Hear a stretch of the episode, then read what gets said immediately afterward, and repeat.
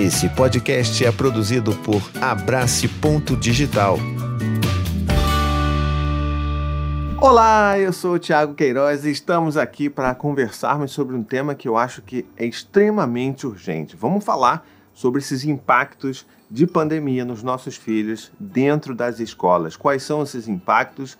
É, até que ponto é, é característica da, inata da idade do desenvolvimento dessas crianças e até que ponto isso é um reflexo, é uma marca dessa pandemia que a gente vem atravessando, porque ela não acabou ainda, né, gente? Vamos combinar.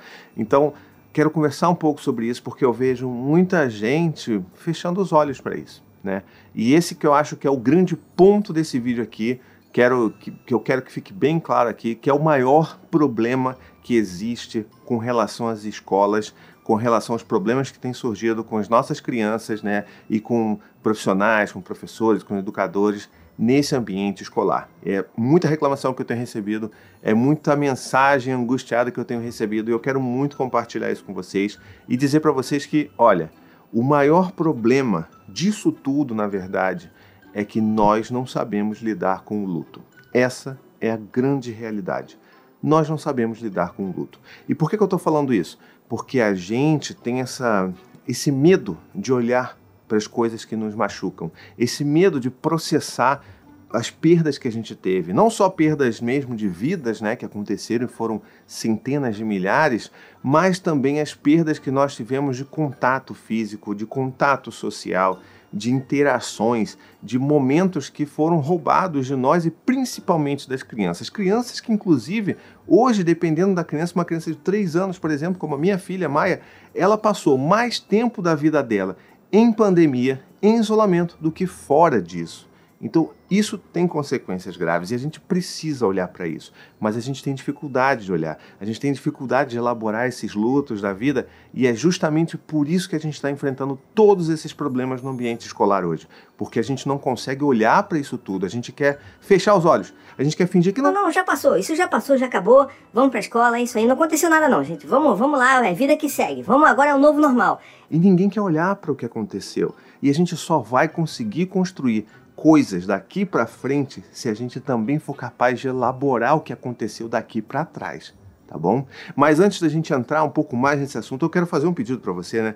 Pedir, por favor, carinhosamente que você se inscreva no meu canal. Você pode se inscrever no meu canal apertando o botãozinho aqui, já ativa o sininho para você receber notificação dos próximos vídeos. A gente voltou agora nessa nova fase com um novo cenário, com tudo, fazendo vídeos pra, provocando essas discussões, então quero muito compartilhar tudo isso com você que está aí, tá bom? Tá, mas vamos lá então, deixa, deixa eu explicar um pouco melhor isso, né? Por que, que eu estou falando é, que a gente não consegue elaborar o luto e isso é uma das grandes problemáticas que existem hoje dentro do ambiente escolar? É justamente porque nós não conseguimos olhar para tudo que aconteceu. É muito doloroso para nós, enquanto pais, por exemplo, olhar para os nossos filhos e, e, e reconhecer e lidar com todas as perdas que eles tiveram. Crianças que ficaram dois anos sem ver outras crianças. Se você, por exemplo, tem filho único, você sabe que o seu filho passou dois anos sem ter interação com outras crianças. A gente sabe a importância vital que tem crianças se socializarem com outras crianças. A gente sabe que, por mais que a gente vá brincar com os nossos filhos, que a gente vai fazer atividades, que a gente vai contar piada, contar história, que a gente vai fazer, vai correr dentro de casa, a gente sabe que isso não substitui a interação com os pares, principalmente a partir ali dos três anos de idade, que é quando isso começa, essa vontade de interação real começa a ficar muito forte, muito necessária para as crianças. Então a gente precisa mesmo olhar para isso e falar: caramba, isso tudo faltou para os nossos filhos. Não foi culpa nossa, né? A gente estava fazendo tudo para se proteger, para proteger aqueles que a gente ama, mas a gente precisa olhar para isso tudo e reconhecer que tem impacto, sabe? Reconhecer que, é, poxa, isso talvez tenha trazido uma dificuldade dos meus filhos de voltar a esse ambiente escolar e lidar com as diversas dinâmicas que são altamente complexas, né? socialização entre crianças, e a partir do momento que elas vão crescendo cada vez mais, essas relações vão ficando cada vez mais complexas e desafiadoras. Como que a gente consegue fazer com que os nossos filhos lidem, por exemplo, com bullying, que já era difícil antes, quanto mais agora. Essas crianças que às vezes se bobear nem eram bullies antes de, né, da pandemia, se tornaram bullies depois da pandemia. Por que, que isso aconteceu?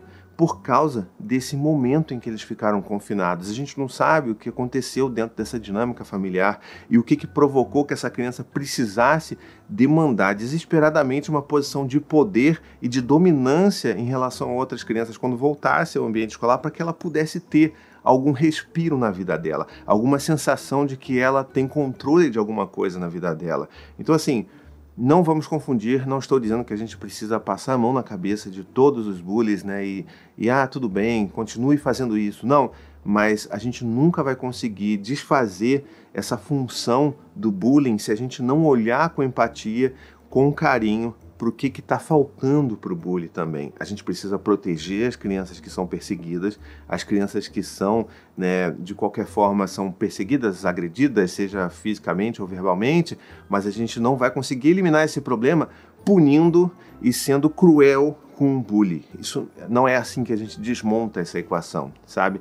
Então, quando a gente fala de um período que as crianças retornam para a escola, e a gente está aí o quê? Metade do ano já em que as crianças estão vivendo isso, essa nova movimentação, essa nova dinâmica de formação de novas turmas, às vezes a criança seguia numa turma a vida inteira com as mesmas crianças e agora voltou de uma forma diferente, com outras crianças entrando, tudo isso altera a condição, altera a forma como essa criança vai se sentir segura no ambiente escolar. Então a gente precisa ter um olhar muito carinhoso. A gente precisa, por exemplo, ter um olhar muito carinhoso para as crianças que passaram pelo processo de alfabetização ao longo da pandemia, né, ao longo do isolamento. Eu tenho um filho que passou por isso, né? O Gael, ele tem sete anos hoje, ou seja, no ano passado ele começou a fazer o processo dele de alfabetização, né, que é quando a gente faz mesmo com seis anos de idade, e foi muito difícil porque eu tive que fazer isso com ele em casa. E eu não sou pedagogo, né? Por mais que me interesse por esses temas e tenha estudado tanto, eu não sou pedagogo. Eu não tenho formação nem especialização para isso. É claro que a gente trabalha em parceria, né? A gente fez isso remotamente com a escola. Tem sempre uma parceria muito bacana que a gente consegue desenvolver com as escolas quando essas escolas estão abertas e disponíveis para isso. Mas a gente precisa lembrar que não vai ser a mesma coisa. Se essa criança estivesse no ambiente escolar, junto com outras crianças, vendo outras crianças escrevendo, se interessando pela leitura, vendo a professora falando o que precisa ser falado, sabe? Então a gente precisa reconhecer isso. Eu não posso hoje, por exemplo, exigir que o meu filho, Gael, ele esteja lendo perfeitamente tudo, que ele escreva lindamente tudo. Teve impactos, por exemplo, na própria escrita do Dante, que tem nove anos, porque ele passou esse período afastado também. Então, é lembrar que mesmo nos processos que aparentemente são, vamos dizer assim, fisiológicos, né, acontecem em determinados marcos de idade, por causa dessa falta que teve do ambiente escolar físico presencial nesses últimos dois anos, é claro que vai ter impacto.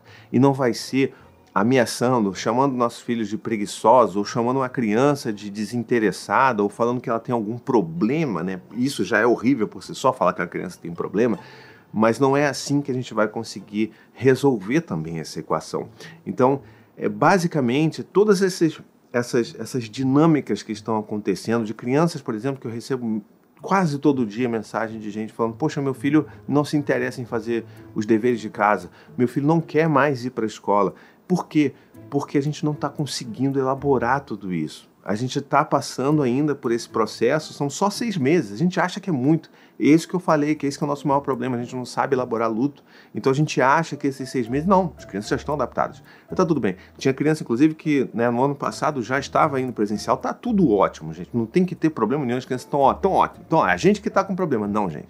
Não é assim que funciona. A gente precisa olhar para tudo isso que faltou para essas crianças. A gente precisa acolher essas crianças e conseguir observar dentro do dia a dia quando que a gente precisa, às vezes, de uma intervenção, por exemplo, profissional. Será que vai precisar de um apoio de alguma fonoaudióloga, de alguma psicóloga, né, de algum, algum reforço escolar? A gente precisa pensar nessas coisas, sim, porque essas marcas ficaram.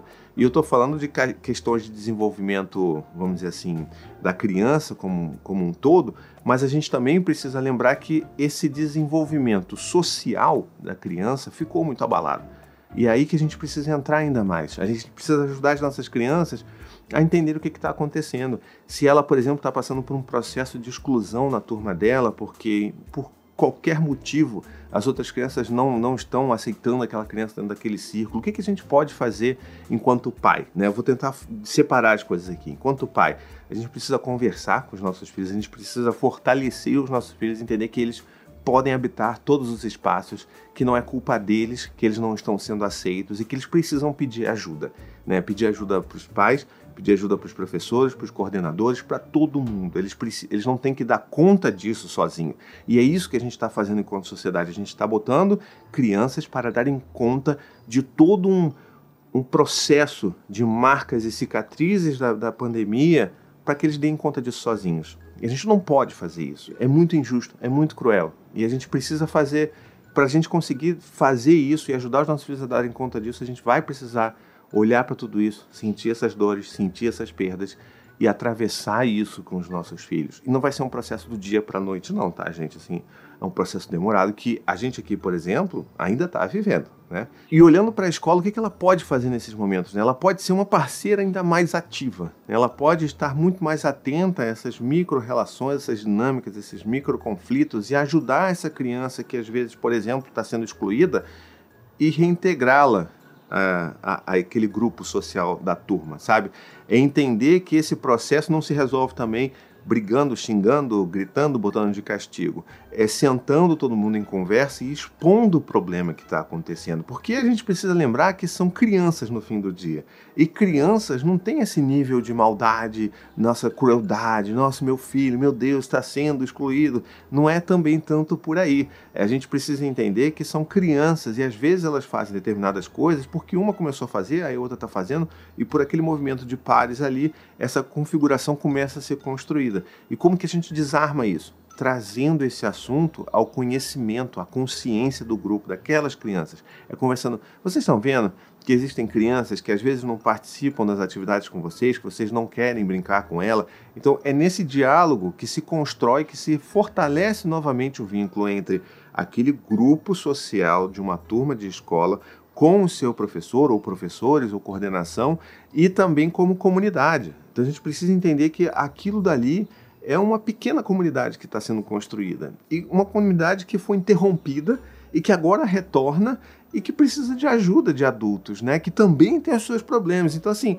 achar que está tudo resolvido, não está, minha gente, não está. E não pensem que a gente vai conseguir resolver todos esses problemas aqui nesse vídeo de, sei lá, 10 minutos. A gente não vai conseguir fazer isso.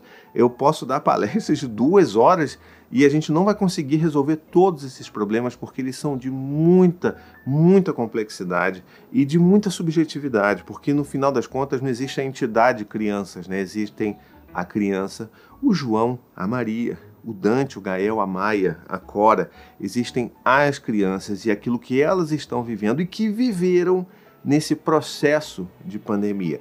Inclusive, fica a minha sugestão aqui, se você está eh, é, em escola, se você trabalha com, com educação em escolas de uma forma geral, um processo que é muito útil nesse momento de repensar o retorno das crianças à escola, repensar esses novos grupos que se formam e tentar resolver esses problemas, é executar novamente um processo de anamnese. Sempre quando uma criança entra numa escola nova, a gente passa por esse processo de anamnese, né? Você senta com a professora, senta com a coordenação e conversa e conta um pouco da história daquela criança.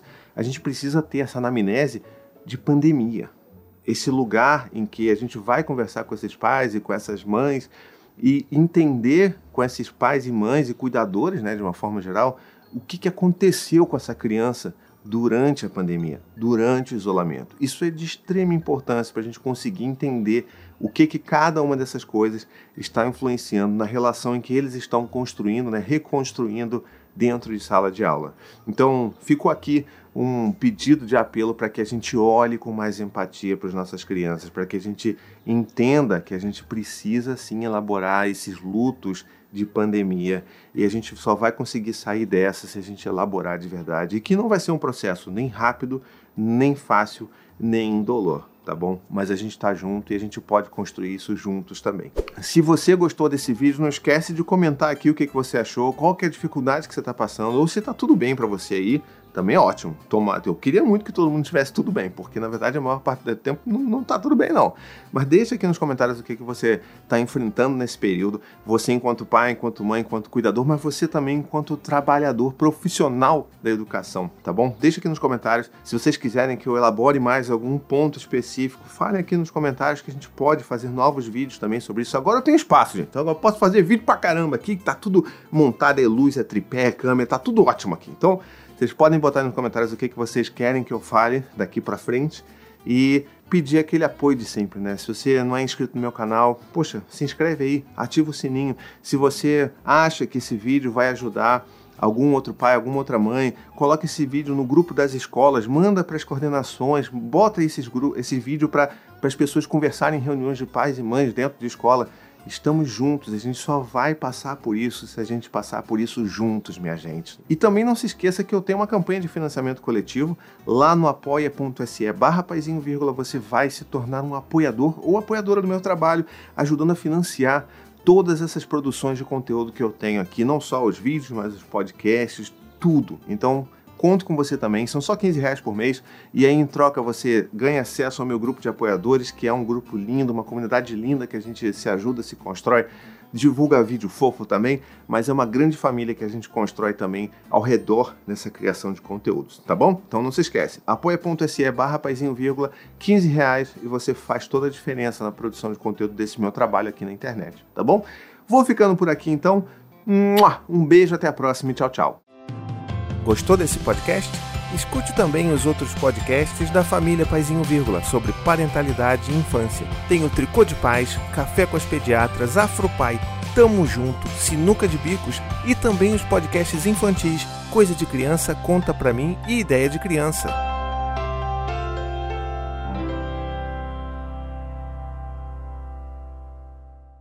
To the 25 senators who just voted against U.S. veterans and their families, you flip flopped. voted no on the Honoring Our Pact Act. You know it provides medical help to vets, makes amends to veteran families who lost children to recklessness. You voted yes just days ago. Why the flip flop? Don't put politics ahead of vets and their families. To everyone listening, contact your United States senators today. Demand they vote yes. Make the Honoring Our Pact Act law now. Paid for by SO.